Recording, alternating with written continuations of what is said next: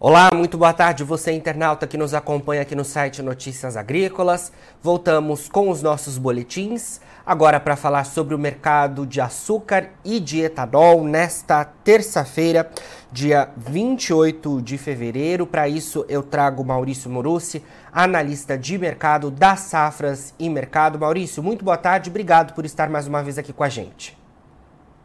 Boa tarde, Jonathan. Muito boa tarde, equipe do Notícias Agrícolas. Eu que agradeço mais uma vez o convite para a gente poder conversar aí sobre o mercado nessa tarde aí de terça-feira.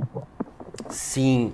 Maurício, tarde é manhã, né? Final de manhã e tarde bastante movimentada para o mercado principalmente aqui do Brasil, mas a gente vai falar um pouco mais sobre isso logo mais. Você que no, tá, está nos assistindo, só antecipando rapidamente, a gente tem informações importantes relacionadas à questão dos impostos federais sobre os combustíveis, e é claro que isso impacta e muito no mercado sucroenergético, principalmente na definição das usinas em relação ao mix. Mas antes, Maurício, queria que você começasse falando em relação ao mercado de açúcar lá nas bolsas externas. A gente teve níveis é, históricos, podemos dizer assim, sendo testados nos últimos dias, né? Hoje o mercado está caindo bastante. É, de alguma forma, você acredita que é, realizando lucros em relação às altas recentes? O que mais tem movimentado essas oscilações de preço? Acho que os investidores estão disparando aí do mercado de açúcar frente a tanta indefinição de curto prazo, né? É, mas brincadeiras à parte aí, Jonathan, existem vários vetores no mercado operando ao mesmo tempo, né? Primeiro nós temos aí safra nova do Centro-Sul, uma safra maior, que nem a gente já vem conversando aqui há alguns meses, né? Nós temos aí antecipação de moagem por parte de algumas usinas no Centro-Sul, de 12 a 15 usinas. Nós tivemos aí um grande nível de incerteza até ontem com a questão dos combustíveis, tá? Que depois foi solucionada aí com a reoneração. Agora, é, ao mesmo tempo que foi solucionada com a reoneração, foi criado outro problema aí com a queda na gasolina e nós temos também aí muitos investidores internacionais saindo dos derivativos, das commodities como um todo, tá? Em função aí das perspectivas de novas elevações nos juros dos Estados Unidos. Essas elevações nas taxas de juros dos Estados Unidos fazem as commodities de um modo geral, e não só as commodities, tá? não é só o mercado de derivativos agrícolas, mas o mercado acionário internacional ele também cai por conta disso aí. Além disso, no caso especificamente de maio 23, que é o atual driver, né, nós temos a presença de uma figura gráfica de reversão de tendência de alta, e o mercado vem numa tendência de alta, chamada topo duplo, né, que é como se fosse um M no mercado, uma letra M desenhada no gráfico, né, chamada de topo duplo. Essa figura gráfica ela tem um nível de assertividade estatística histórica com base com base numa, numa amostragem estatística aí dos últimos 100 anos no mercado acionário norte-americano, de 85%, né? Ou seja, em 85% dos casos que acontece essa figura gráfica chamada topo duplo, o mercado cai. Além, isso por si só já cria uma expectativa autorrealizável de queda no mercado, né? por si só. Mas além disso, essa figura gráfica, que é de reversão de tendência de alta, ou seja, é, o, mercado, o preço vem numa tendência de alta, ocorre essa formação gráfica ele tende a cair. Além disso, tem os fundamentos, que nem eu comentei agora há pouco. A gente, é, o mercado ele está há um mês, menos de um mês, aí, não, praticamente um mês da safra nova do Brasil, do centro-sul do Brasil, e essa safra nova tem um volume maior de cana de 20 milhões de toneladas. Então é uma figura gráfica muito conhecida, muito respeitável, muito respeitável que tem capacidade de, de formação de expectativa autorrealizável e que, além de tudo isso, é confirmada pelos fundamentos, né? Isso aí a gente já vem falando, né, Jonathan, para os nossos clientes de consultoria e das safras de mercado desde assim, início da semana passada, que teria a formação de um topo duplo, né? Claro que no meio disso tudo aconteceu essas questões de tributação, de queda na gasolina, né? Mas no final da história, uh, Jonathan, a queda na gasolina que está precedendo o aumento da tributação é mais um motivo de baixa para o mercado internacional aí, principalmente do atual driver maio 23 em Nova York. Isso é só a introdução, né, Jonathan, que está acontecendo no mercado. Sim, perfeito. É, só mais uma pergunta relacionada aí ao mercado de açúcar, antes da gente avançar em relação ao foco de hoje, que é a questão dos combustíveis. É, Maurício, a gente deve passar então a olhar mais as informações relacionadas à safra de, do, aqui do Brasil, a próxima safra do Brasil ao longo dos próximos dias, ou a gente ainda tem informações das origens asiáticas pesando sobre os preços? Qual que é o panorama de médio prazo para o mercado? Ah, Jonathan, eu diria assim, a Ásia, falando, quando a gente fala da Ásia, tá, a gente fala da Índia. Sim. Tá? Que não, não é da Índia. Claro que tem a Tailândia, que exporta lá de 10 a 12 milhões de toneladas, mas a Tailândia, ela tem um comportamento de mercado muito civilizado, tá? Muito civilizado a Tailândia. Então, ela não chega a ser uma questão assim que gera polêmica no mercado. Não, eles dão os números de produção dele, deles, os números de exportação, e aquilo se comporta dentro de um padrão já esperado. Tudo, tudo muito tranquilo, muito calmo. O problema é a Índia, né? O problema é a Índia. O que, tá, o que aconteceu com a Índia agora nesses primeiros, nesse primeiro bimestre de 2023? Janeiro e fevereiro, né? Geralmente o senso comum diz que o Brasil está parado, né? Mas já deu tempo de bastante coisa acontecer, principalmente pelo lado da Índia, né? Primeiro começou com a narrativa das indústrias lá de, de processamento de, de, alimentos da Índia. Tem uma associação de indústrias lá na Índia que disse que a safra deles vai quebrar lá, a safra de açúcar vai quebrar, de cana vai quebrar, né? Porque a última temporada de monção durou 30 dias a mais, era terminada em setembro, foi até outubro. Como se isso fosse muito relevante, né? 30 dias a mais de chuvinhas não, não vai dar problema no canavial. Claro, se desse 60, 90 dias, 100 dias a mais, sim, daria problema. Mas 30 não, e ainda faz parte da gradualidade da queda, da, da, da passagem da estação chuvosa. Né? Mas tudo bem, eles falaram que teve 30 dias a mais, pode até ter tido 30 dias a mais, né? mas isso foi o argumento deles para dizer que a produção de açúcar lá ia cair de 37 para 34 milhões de toneladas, que é uma queda bem importante. No início, o governo não comprou muito lá, o Ministério da Alimentação lá da Índia não comprou muito essa história, não. Eles falaram que iam ver, que iam analisar para ver se era isso aí mesmo que estava acontecendo. Né? Isso no início de janeiro. No final, no, no, início de fevereiro, quase um mês depois, quem entrou na jogada foi a Associação, Associação das Usinas, né? que é a ISMA, que é a Indian Sugar Mills Association, né? confirmando, confirmando a narrativa das indústrias, que realmente ia quebrar a safra para 34 milhões de toneladas. Uh, só que a Indian Sugar Mills Association, para não dizer o mesmo número da, da Associação de Indústrias, falou em 34,3, né? Essas 300 mil toneladas é irrisória, né? para não dizer que é o mesmo número, né? Qual, qual, a estratégia das usinas lá da Índia? Né? Eu, eu diria, eu particularmente, Jonathan, eu diria que as usinas, quem trabalha com inteligência de mercado lá na Índia, tá, estudou bastante teoria dos jogos, tá? Que é uma disciplina que a gente estuda quando faz faculdade de economia, matemática, que tem muito a ver com estratégia, né? Foi uma disciplina desenvolvida pelo John Nash, um matemático americano lá. Foi até tema de um filme, Mente Brilhante, brilhante com Russell Crowe, né? A teoria dos jogos tenta antecipar vários movimentos de mercado, né? Dois, três, quatro, cinco passos à frente do oponente. E foi o que as usinas da Índia fizeram. Nunca, nunca, eu tô há 15 anos nesse mercado, não é muita coisa, né? Mas já dá uma bagagezinha meio que pequena, mas dá. Nesses 15 anos, eu nunca vi tá, as usinas da Índia e as indústrias convergirem para o mesmo discurso e, pior, para o mesmo número de estimativa, né? Como eu disse, 300 mil toneladas de 34 para 34,3 é praticamente a mesma coisa. Isso nunca aconteceu, nunca aconteceu antes. E o que está acontecendo agora? Por que, que uma coisa, um fato que nunca antes tinha acontecido, agora está acontecendo? Qual é a mágica, né? Ou, ou, ou melhor, qual seria a estratégia das usinas da Índia em concordar com as indústrias? Porque qual é o papel das indústrias? As indústrias querem, dizendo que a safra vai quebrar de 37 para 34, que o governo proíba exportação e retenha oferta interna lá na Índia. Tá? Isso os, os indústrias querem, né? Porque as usinas exportando menos e mantendo a oferta lá dentro impede que os preços domésticos do açúcar subam, se elevem. Né? E eles subindo, se elevando, é aumento de custo de produção para as indústrias, e é o que elas não querem. Por isso que elas falaram, olha, choveu 30 dias a mais, como se isso fosse relevante, né? e aí vai quebrar a safra de 37, de 37 para 34, e o governo, olha, falou para o governo, olha, vocês não podem deixar as usinas exportar. 11 milhões de toneladas que nem exportaram safra passada. 30 dias depois vieram as usinas e disseram sim, vai quebrar, é verdade, vai quebrar, né? 34,3 mas parece que as usinas estão dando um tiro no pé, dizer, confirmando a narrativa das indústrias. Porque o que as indústrias querem é que as usinas não exportem e vendam lá dentro.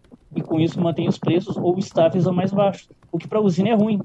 Né? Então parece que as usinas estão dando um tiro no pé, mas na verdade não é isso. O que, que as usinas estão fazendo? Aí é que entra a questão da teoria dos jogos que eu falei agora há pouco aqui.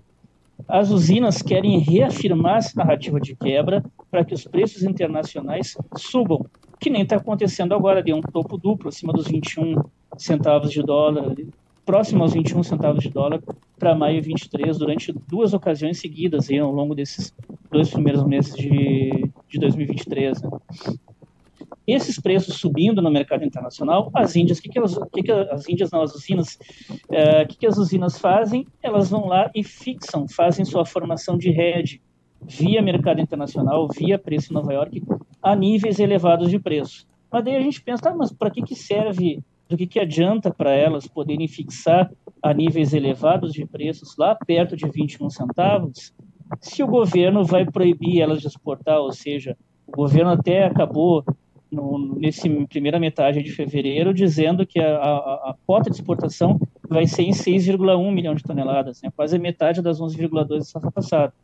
O que, que, elas, que, que elas pretendem com isso? É que, na verdade, os preços mais altos, possibilitando, possibilitando a formação de rede, vai, vão fazer com que elas efetivamente exportem o açúcar, sem o subsídio do governo. Mas daí a gente pensa, mas o governo não determinou uma cota? Sim, determinou uma cota, mas essa cota as usinas não respeitam elas exportam acima da cota. É só lembrar do ano passado. No ano passado foi iniciada uma cota de 8 milhões de toneladas. Quando as vendas já estavam beirando a 9 milhões de toneladas, uh, o governo, isso é uma cota, tá? O governo determinou um teto jurídico, né, um teto medida legal de que não podia sair mais do que 10 milhões de toneladas de açúcar da Índia na safra passada. E no fim saiu 11,2 milhões, 1 milhão e 200 mil toneladas a mais. E isso que era uma lei, era um teto, era definido por lei isso aí. E mesmo assim não serviu para segurar o açúcar lá dentro da Índia. Agora, se eles não respeitam uma lei, não respeitam uma, um teto, o que, que dirá de uma cota que é uma indicação só? É uma se o governo, uma cota é o governo dizendo, olha, eu acredito que seja melhor exportar no máximo 6,1 milhões de toneladas. Só isso. Ah, se vocês exportarem a mais, bom, não vou fazer nada. Basicamente é isso. Então, tudo isso é o que está por trás do mercado asiático. Tá? E respondendo a sua pergunta, Jonathan, depois dessa novela toda que eu falei aí, tudo isso já foi definido, tudo isso já foi classificado. Agora, o que, que a gente tem que esperar ao longo do, eu diria até maio, mais dois meses, né? É para ver quanto, quanto o que as usinas da Índia vão exceder a cota que o governo delimitou, de 6,1 milhões de toneladas porque que vai exceder é certo que vai exceder, não tem dúvida nenhuma quanto a isso. Agora, a grande dúvida é o quanto vai exceder a cota, né? Porque se o teto jurídico não é respeitado, imagina uma cota que é só um aceno, né? E as usinas da Índia, eu vou dizer bem sincero para ti, Jonathan, eu não tiro a razão delas. Se o preço está bom lá fora, qual é o problema delas aproveitarem? São empresas, né? Uma empresa quer lucrar, uma empresa quer fazer capital e elas estão aproveitando. Só que foi criado um factoide de mercado, porque nós também não acreditamos nessa quebra de 37 para 34. Como eu disse, é, 30 dias a mais de chuva não é o suficiente, né, Jonathan, para quebrar uma safra assim, de 37 para 34. Praticamente 3 milhões, 3 a 4 milhões de toneladas de açúcar. Com certeza. Maurício, vamos falar então sobre a questão dos combustíveis agora aqui no Brasil, porque tivemos é, hoje, né, a, a, no finalzinho da manhã, o anúncio da Petrobras em relação é, à decisão de, de reajuste para baixo no preço da gasolina, né? Você comentou já sobre essa, essa decisão. Isso, é, de alguma forma, impactaria o setor sucroenergético, né? Impacta, impacta, Jonathan, porque é o seguinte, até ontem o mercado, o setor sucro, sucroalcooleiro, sucroenergético, o setor de açúcar etanol, contava com uma vitória, né? A reoneração da, da, dos combustíveis, 0,69% para gasolina, 0,24% para o etanol, contava com uma vitória. O problema é que agora de manhã veio uma declaração do Haddad dizendo, olha, nós poderíamos, isso de manhã, né? Nós poderíamos usar aí o, a Petrobras como um colchão de amortecimento, aquela história toda lá, promovendo queda nos preços da gasolina para compensar a alta dos tributos. Né? E aí o, Logo depois disso aí, a Petrobras emitiu uma nota dizendo que trabalha com a busca de paridade internacional, que demora para repassar as volatilidades, aquela história toda que a gente conhece. Né? A diretoria da Petrobras emitiu uma nota, o conselho de administração, não, conselho de administração que foi formado no governo Bolsonaro ainda, tá? então emitiu essa, essa, essa nota aí dizendo que eles não iam tomar essa decisão de ele baixar ou aumentar preço sem correspondência no mercado internacional. E que ainda assim eles esperavam alguns dias para mitigar essas, essa volatilidade internacional. Mas o que prevaleceu, que é mais do que óbvio, né, foi a palavra da presidência da Petrobras, que na verdade responde à presidência da República, né, de que uh, o seria, seria usado a capacidade da Petrobras de aumentar ou reduzir preço, no caso reduzir, né, para compensar parte da alta dos tributos. Ou seja, foi elevado, foi elevado o tributo em 0,69, os cofins, centavo, centavos por litro, tá? mas foi reduzido 0,13. Tá? Então compensou um pouquinho. Aí o que, que aconteceu? Para o setor do açúcar, o que, se, que era uma vitória ontem já é meio que uma derrota hoje, né? Porque a vantagem que o etanol teria sobre a gasolina já não é tanta assim. Existe? Existe, mas não é tanta. E temos uma outra novidade ainda, que é a reoneração do PIS/COFINS não vai ser integral, né? Já tem comunicação do Haddad dizendo que vai ser 75% da alíquota anterior para gasolina, ou seja, 75% de 69 centavos, né? Uh, e 21% aí do etanol, ou seja, 21% de 24 centavos.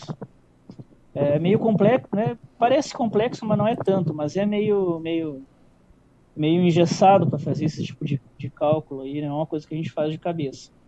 E tudo isso aí, Jonathan, por maior que seja a complexidade, e no fim, no fim das contas, foi uma vitória e meia para esse setor de etanol, porque parte dela foi neutralizada por essa medida aí de, de usar a Petrobras como, como colchão de amortização como disse o Haddad, né?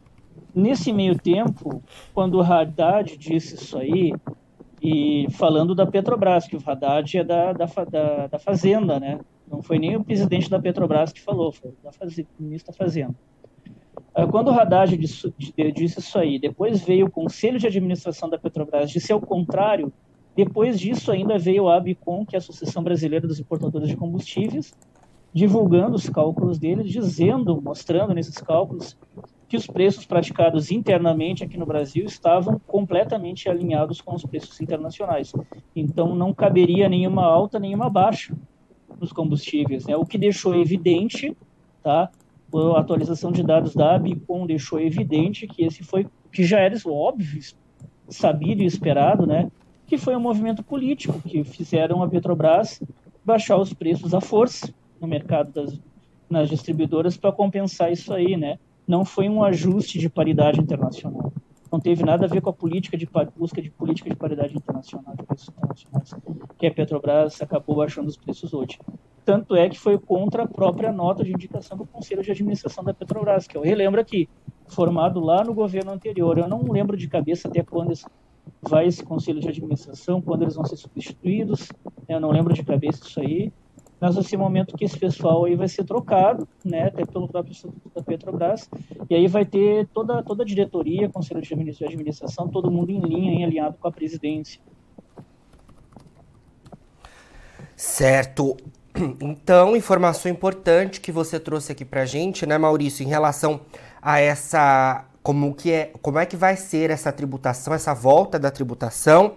É, o ministro da Fazenda, Fernando Haddad, junto com o ministro de Minas e Energia, Alexandre Silveira, deve dar uma coletiva de imprensa logo mais, em que a gente então deve ter o anúncio dessas, é, dessas mudanças aí então previstas que você já antecipou para a gente, informação importante. Ou seja, você falou, né? É uma vitória e meia para o setor é, de etanol. A gente, de alguma forma, então, deve ver as usinas do centro-sul do Brasil nesse início de safra que cada vez mais está próximo, maximizando o açúcar ainda. É, uh, eu diria até, Jonathan, só para reforçar o que você disse, essa coletiva do Haddad estava marcada para as 17 horas e agora vai ser às 19, tá? Tá. Isso dá o tom lá de, de como é que tá a situação lá né, em Brasília, né? O pessoal não está se entendendo muito, porque adiar a coletiva em duas horas aí para dar mais tempo aí de debater, né? Sim. Vai saber o que está acontecendo lá. Uh, e aí, Jonathan, como você disse, é uma vitória e meia. Isso abre precedente, tá? Abre precedente. Porque esse movimento agora de queda na gasolina para compensar a alta de imposto transferiu o prejuízo aí para a Petrobras, né? Sim. Basicamente, transferiu todo o prejuízo aí para a Petrobras. Claro que seria um prejuízo que, que seria, em tese, transferido para o consumidor final, tá? Ou para a classe média, né? Porque não seria nem para a classe mais pobre, seria para a classe média, que é um setor que o, que o Lula quer fazer as pazes, né? ou quer, quer tentar fazer as pazes. Então ele poupou a classe média né, de arcar com um tributo a mais na gasolina. No fim ela vai arcar, né, mas não vai arcar tanto. E transferiu parte do prejuízo para a Petrobras, que também é uma demanda da classe média, da classe empresarial, da classe que investe, de investir em ações no mercado financeiro da Petrobras, que é uma estatal importante. Dentro desse mesmo escopo, na mesma reunião, Jonathan, Lula já definiu também que parte dos dividendos da Petrobras vai ser, vai ser, vai ser usada para programas sociais, tá? Então a Petrobras vai distribuir menos dividendos para os acionistas, né? E vai reter parte desses dividendos aí para programas sociais. Ou seja, a Petrobras aí ah, acho que teria um prejuízo duplo, né? De assumir esse diferencial tributário, tá? E depois de repassar menos dividendos aos acionistas do que inicialmente contratado, tá? Inicialmente contratado. Ou seja, vai refletir no preço das ações, a empresa vai perder valor de mercado, vai acontecer todo aquele script que a gente já conhece, tá, Jonathan? Mas agora, qual foi a sua pergunta mesmo, antes de eu ficar aqui nesse, nessa linha de raciocínio? Eu falei, é, se diante de toda essa movimentação, ô Morucci, se a maximização para o açúcar fica ainda mais evidente para a próxima safra, né? Porque foi uma, é, uma vitória e meia para o setor sucroenergético. A gente tem a volta dos impostos federais, mas a gasolina vai baixar de preço, ou seja, o diferencial ali para o etanol vai continuar existindo, né? Vai, vai. E, Jonathan, isso eu, eu claro, o açúcar, ele vai. O etanol ainda vai deter a maior parte do mix, tá? Mas a concentração dele vai ser menor. Tá? Então, em um cenário que a gente observava aí 54, 55% do mix para o etanol, agora a gente já observa 52 por aí, no máximo 53, tá? E o açúcar ali que estava com seus 40 e 43, por aí, indo para 44, agora vai 47, 48% do mix, tá? Uh, detalhe, detalhe, Jonathan, esse, esse tipo de, de, de, mix a gente já falava, que a gente já conversava desde dezembro, né, Jonathan? Das nossas entrevistas aqui, nas nossas, nossas estimativas, a gente já computava no nosso, no nosso modelo aí de estimativa toda essa volatilidade do mercado de etanol, que o mercado de etanol e o mercado de combustíveis passaria, tá? que seria um ano de 2023 com muita incerteza para o etanol, muita incerteza para o combustível e com intervenção do governo na Petrobras, que também gera incerteza para o etanol, porque a intervenção do governo é sempre para reduzir preço, não para aumentar. Tá? E tudo isso lá em dezembro, já com o governo novo, já com a eleição definida, nós já computávamos no nosso modelo. Lá em dezembro, quem pegar nossas entrevistas aqui, Jonathan, a gente conversando lá em dezembro, a gente já, eu já falava que o, nós, essa fase de mercado, já falávamos que o mix seria menos concentrado ao etanol e um pouquinho maior para o açúcar, de 3, de 3, mais ou menos 3 a 4 pontos percentuais a mais para o açúcar, tá? Do que da safra anterior, precificando o? Ou refletindo o quê? Aumento de incertezas aí com o mercado de combustíveis, gasolina, Petrobras e, consequentemente, o etanol. Certo, Muruci. Bom, vamos acompanhar então aí essa decisão relacionada aos impostos federais, é, logo mais, né? Já a gente já tem então é, é, esse percentual que deve ser o que o governo deve anunciar, mas como você falou, né? A, a, situação em relação aos combustíveis de fato é algo que tem mexido com o governo, com a, a ala mais política e com a ala econômica, né?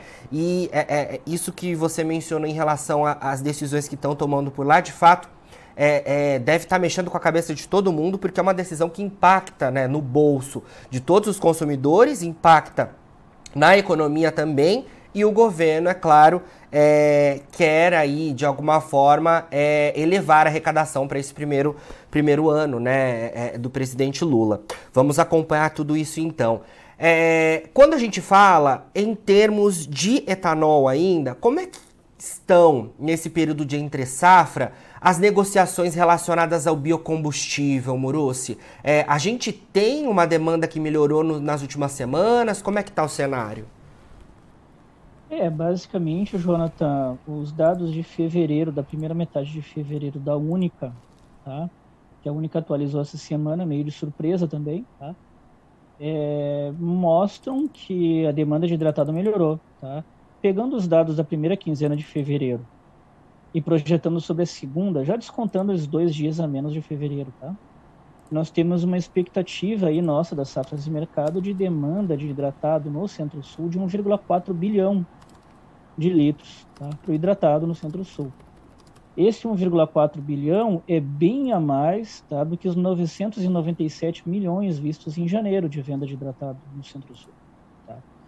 Já o anidro deve diminuir deve ter uma demanda atual aí basicamente 928 milhões de litros, né, contra uma, um padrão de venda aí de 950, 53 milhões de litros aí de janeiro, tá? Tô pegando janeiro agora com projeção de dado para fevereiro. Então nós temos aí um aquecimento no mercado de etanol hidratado e uma leve redução no mercado de anidro, tá?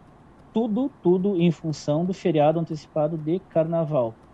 Tá certo, Jonathan? Certo. Essa é a leitura aí que nós vemos. Claro, fevereiro, Jonathan, já era esperado uma, uma elevação nas vendas, tá? Porque a gente tem o seguinte: janeiro é o período de menor consumo no ano inteiro. Historicamente, janeiro é o período que se menor, onde se menos demanda etanol da nitro ou hidratado. Tá? E fevereiro é um período que tem um feriado prolongado, né? Então, geralmente tem essa discrepância. Então, esse crescimento que nós estamos antecipando em fevereiro, tá, é meio que já esperado pelo mercado, né? Meio que já esperado. Agora, o destaque, destaque eu diria que é a antecipação de safra por um, por um número de 12 a 15 usinas, tá, no Centro-Sul, para ao longo de março, que é, o calendário da safra começa em abril, né? Mas em março teremos de 12 a 15 usinas aí antecipando moagem que vai garantir aí a continuidade na, na regularidade da oferta de, de, etanol, né?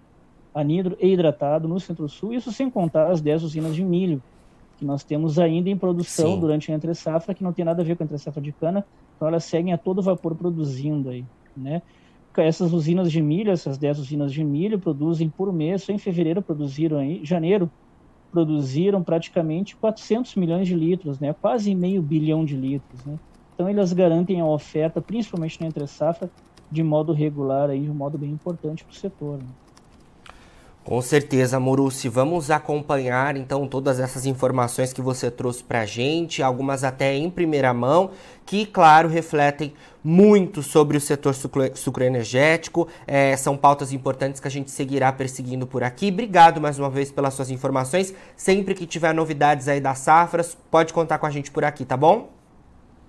Eu é que agradeço o convite, mais uma vez pela conversa aí, muito bacana. E eu digo mesmo, pode contar conosco aí da Safras Mercado, sempre que precisarem de uma, de uma análise, de uma ajuda e uma conversa aí sobre o setor, tá certo? Com certeza. Obrigado mais uma vez, Morucci. Nada, um abraço. Um abraço. Agora, na finalização dos nossos boletins, você encontra os perfis das nossas redes sociais. Siga a gente por lá para se manter atualizado sobre todas as informações do agronegócio brasileiro. A gente fica por aqui, mas daqui a pouquinho segue a nossa programação de boletins. Fica por aí, a gente se vê.